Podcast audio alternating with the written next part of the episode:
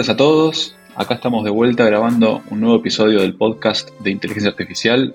Pocho, ¿qué tal? ¿Cómo andás? ¿Qué haces, Agus? ¿Todo bien? Bien, bien, bien, todo muy bien. Acá agarrando ritmo. Sí, sí, buenísimo. Hay que, hay que meterle. Bueno, este, este nuevo episodio vamos a hablar de, un tema que está, está, muy copado, que es el Data Journey. Que, bueno, nada, en todo proyecto de, datos, que puede incluir o no inteligencia artificial, puede tener eh, solamente analítica o lo que sea, es, eh, es, es, fundamental entender primero en, digamos, en qué nivel de madurez están las empresas. Entonces, para a partir de ahí empezar a entender cuáles son los, los proyectos que, que vamos a llevar adelante. Así que bueno, de todo eso vamos a estar hablando hoy y con qué roles, digamos, necesitamos contar en el proyecto para que sea exitoso. Tal cual, tal cual. Así que nada, yo diría de, en nuestra experiencia, ¿no? Contar cómo, cómo lo hacemos acá en, Shifters cuando tenemos contacto con, algún partner, algún cliente nuevo, que nos empezamos a conocer y, empezamos a entender cuál es su negocio, a qué se dedican, cuáles son las variables con las que ellos se miden con las que, tienen impacto en su negocio, estos famosos KPIs, ¿no? Que bueno, depende la industria, se pueden medir por distintas cosas, pero son cosas claves a, entender cuando nos estamos conociendo con, algún partner. Y como decía August, ahí tenemos que em, empezar a conocer qué datos tienen, qué madurez tienen, porque puede ser que tengan distintos Exceles que manejan distintas personas de distintas áreas o pueden tener otro nivel de evolución donde tienen algún tema, bases de datos, otra vez trabajan con, imágenes, con fotos, con videos. Bueno, todo eso eh, hay que empezar a, entender cómo lo trabajan, cómo lo, organizan y en base a eso ir un poquito más profundo y, ver qué datos tienen, ¿no? Pero esa primera fase, nosotros que, que decimos como entender y descubrir, vendría a ser todo esto que estábamos comentando es ver en qué nivel de madurez están, qué datos tienen, como para después empezar a pensar, bueno, ¿qué podemos hacer con esos datos? Nada, esa sería como la primera etapa. No sé, Abu, si algo más que recuerdes. No, no, nada, justamente eso, es, es entender digamos, el, el, negocio del cliente, es entender con qué información cuentan, cómo la manejan y nada, ¿viste? hay mucha dispersión, como vos decías antes, hay clientes que pueden tener muchos Excels distribuidos, no sé, en las computadoras y hay otros que pueden llegar a tener, no sé, un nivel avanzado de desarrollo eh, y de madurez que a lo mejor hasta disponen de un data warehouse, eh, digamos, es entender un poco eh, dónde está parado el cliente y también qué indicadores de performance son los que quieren impactar positivamente, digamos, a través de los proyectos de datos. Estos KPIs que mencionabas, también hay que entender muy bien entonces, nada, cuál es el KPI al que le queremos pegar y por eso vamos a hacer una inversión de un proyecto que, nada, que va a traer estos resultados.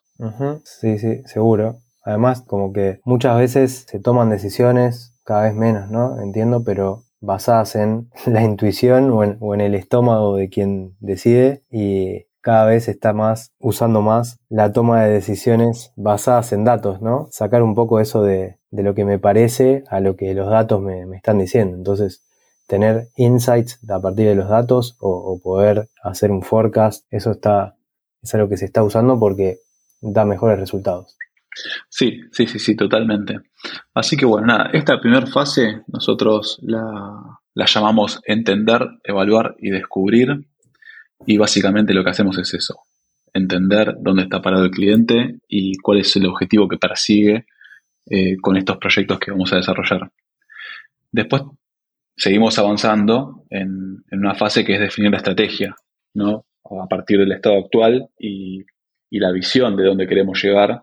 Bueno, nada, trazar un plan que nos lleve a ese lugar donde queremos estar, ¿no? Impactando esos indicadores de performance positivamente, por supuesto claro, ahí es donde diríamos, bueno, ¿cómo podemos usar estos datos? ¿Qué, qué valor podemos extraer, ¿no? ¿Qué, información podemos generar a partir de esos datos? Y ahí es donde se empieza tal vez a pensar en una estrategia de, producto. Así que esa sería como una, una segunda parte, una segunda etapa y ya después pasaríamos a una etapa posterior donde se empieza a trabajar ya con los datos. Es decir, bueno, tenemos estas fuentes de datos, vamos a, tomar estos, estos datos de distintos lugares, los vamos a juntar todos en un destino, vamos a hacer una limpieza, vamos a preparar esos datos para que después puedan ser consumidos, ¿no? Y este es el, ya introduciendo los roles, que hasta ahora no, no habíamos mencionado, pero este es el típico trabajo que hace un data engineer. Toda esta parte de extraer los datos, prepararlos, limpiarlos, llevarlos hacia el destino.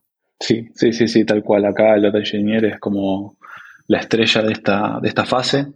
Eh, todo el manejo de toda esta información eh, llevarlo de un lado al otro, hacer las conversiones, hacer las estandarizaciones también y demás y moverlas hacia hacia un data lake o algún lugar desde donde podamos consumirlo después.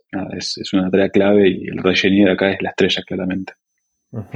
Sí, esos datos probablemente en, en, algunos casos hay que modelarlos también, ¿no? Cuando hablamos de datos pueden ser datos que sean datos estructurados, semiestructurados o no estructurados. Entonces va a variar ahí si estamos trabajando con imágenes o video, así estamos trabajando con datos tabulares como si fueran, digamos, un Excel o, una tabla de una base de datos. Tal cual. Bueno, una vez que tenemos todo preparado, digamos, una vez que tenemos ese, ese repositorio central de información, eh, ya estamos listos para empezar a consumirla. Sí, sí. Ahí en un proyecto donde vamos a estar haciendo business intelligence o esto, inteligencia de negocio, seguramente vamos a estar generando tableros donde eh, podamos explotar esa, información que sirva para la toma de decisiones, ¿no? Donde estamos estar haciendo gráficos y, nada, unas visualizaciones de datos, como se le llaman.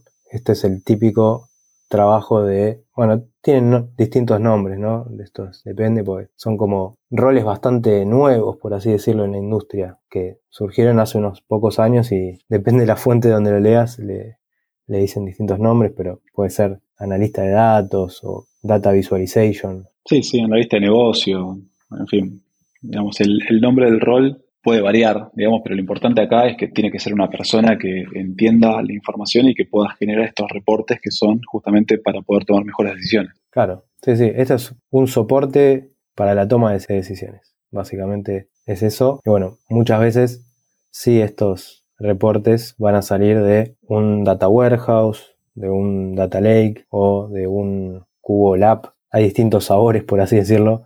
Eso depende el problema, la solución que se plantee y, la organización. Se pueden plantear estas distintas opciones. Bien, y para, para cerrar un proyecto punta a punta, después nos quedaría también la parte de generar modelos, si es necesario, ¿no? Si está dentro del alcance, por supuesto, pero sí ahí generar modelos de Machine Learning y poner un poco de inteligencia para poder hacer las, predicciones, eh, todos estos forecasts que, sean de interés para el negocio. Sí, sí, tal cual. Extrapolar también información. A veces es hacer un poco de, estadística. Puede ser que no, no, no estés usando inteligencia artificial, ¿no? Pero estés aplicando algún modelo matemático, estadístico, o sí una predicción. Y acá es donde está este, famoso rol de data scientist, ¿no? O depende, puede ser también un machine learning engineer, también otro posible rol y nombre que se usa para, para este tipo de, roles.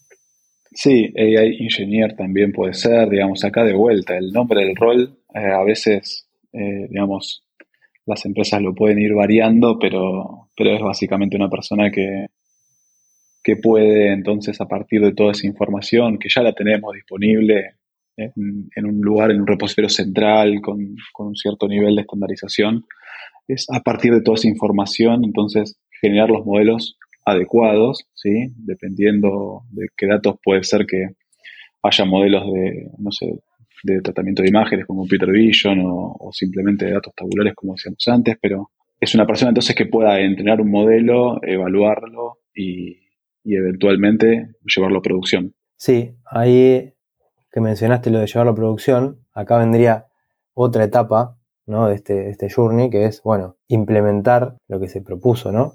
Poner en marcha esto, llevarlo a producción, automatizar ciertas, nada, el ciclo de vida, como para quitarnos la, tarea manual y que los modelos puedan ir evolucionando, porque por lo general los modelos de Machine Learning no es que los entrenas una vez y duran para siempre, sino que hay que, hay que ir evolucionándonos, ¿no? Entrenarnos con nuevos datos porque, nada, el mundo va cambiando y hay que, hay que ir adaptándose y es un proceso como iterativo. Y acá es donde también surge un, un rol que, que es bastante nuevo, que es este MLOps, ¿no? Machine Learning Operations. Sería, como es, toda esta, esta automatización de, este ciclo de vida de, de los modelos de Machine Learning. Y después también otra cosa que hay que hacer es monitorear cómo está funcionando, porque posiblemente hay veces donde puedan pasar cosas y, bueno, hay que estar monitoreando para, para tomar decisiones o para eh, actuar proactivamente, ¿no? O reactivamente, puede ser también, pero digamos, no, no todo es automatizar.